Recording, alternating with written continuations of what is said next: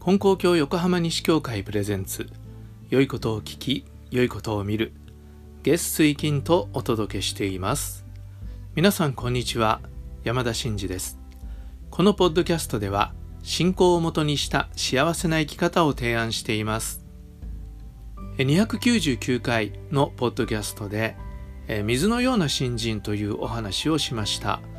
これは僕の祖父の教和集の中から祖父が話した水のような新人という話を紹介したんですね。でその中で、え水というのは方円の器に従うということで四角い器に入れば四角くなり丸い器に入れば丸くなるとだからこうどんなグループに入っても、えどんな場に行ってももうその場に合わせた態度その場に合わせた振る舞いができるようなそういう生き方をねあのしていくことが大事だっていう、まあ、そういうお話でした、えー、もしまだ聞いてない方あったら是非聞いてみてください。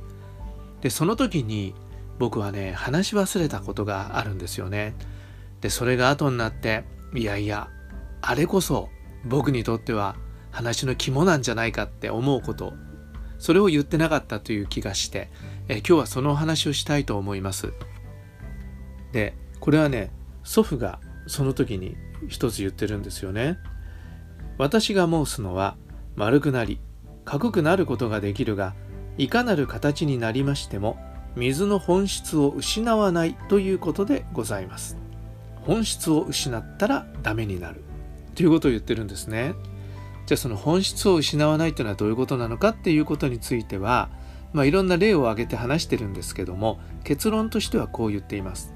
水の本質を失わないということは新人の上から言えばいかなる場合でも新人というものを土台にしてことを運ばせていただきやらせていただくということでそうすればどんな人と付き合いましても謝らずにやらせていただくことができると思うのでございます。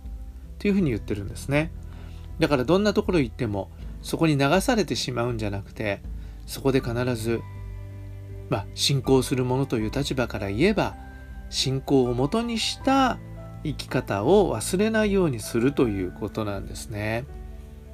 でこれは僕そういうことだなと思うんですがあえてね僕が思う本質を失わないっていうことはどういうことなのかっていうことを2つ今日はお話ししてみたいと思います。ね、どんな形になっても水は本質を失っていない。私たちがいろいろな場に行っていろいろな人たちとうまく付き合いながら生きていくという相手の気持ちを、壊さないで生きていく。そして、人に喜ばれる生き方をしていくということなんですけれども。でまあそこの場のね、まあ、ルールに従うというか、雰囲気に従って生きていくということなんだけれどもそこで失ってはいけない本質ということなんですね。それは何か。一つは自分らしさ。っていうことだと思うんです私としての本質これを失っちゃいけないんだっていうことだと思うんですよね。でもしも四角くなり丸くなった時に自分がその本質を失わなければその中で生きていけないというようなことがあったとしたらそれはこちらの問題というよりも器の方に問題があるっていうふうに考えなきゃいけないんじゃないかなって思うんですよね。なんか水のようになれっていう話と矛盾したように聞こえたら申し訳ないんだけどでもねそういうことって僕はあると思うんです。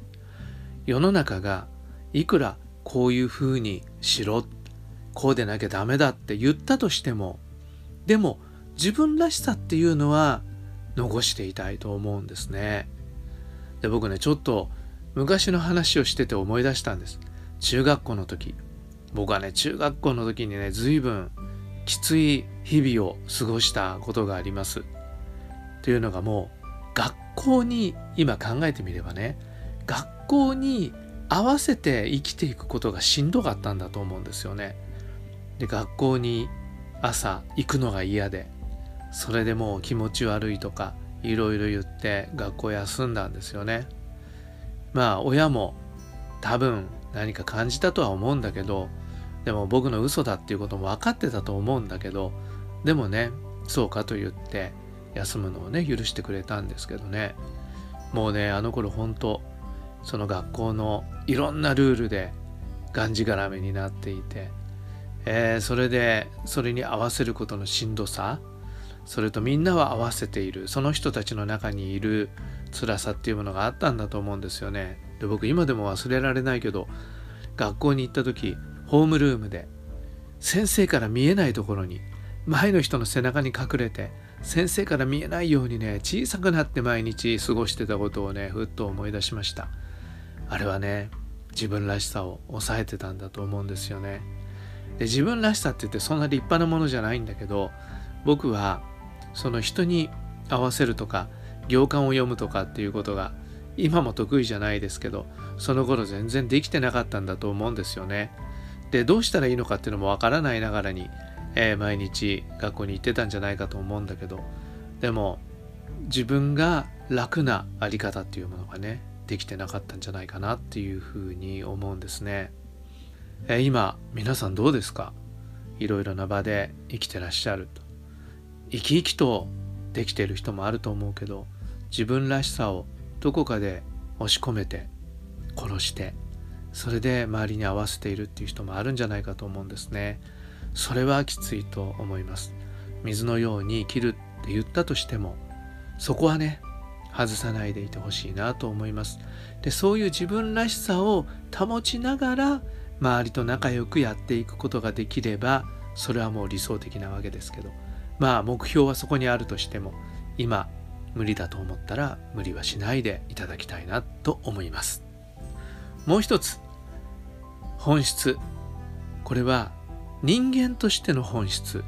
ていうことだと思うんです。人間らしさの本質。それは何か。人間というのは神の氏子である。根高教ではそう教えられています。神様の子供である。と教えられています。この神様の子供らしさというのが人間の本質なんですよね。神様は人間を助けてくださる存在ですよね。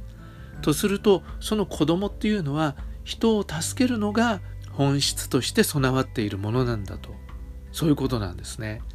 だから人間の本質を失わないっていうことは人を助けるような心とかかわいそうにな気の毒だなって気の毒な人を見た時に湧いてくるような心が私たちの人間としての本質なんですよね。それを失わないようにしなきゃいけないよということなんですね。それこそ人を押しのけて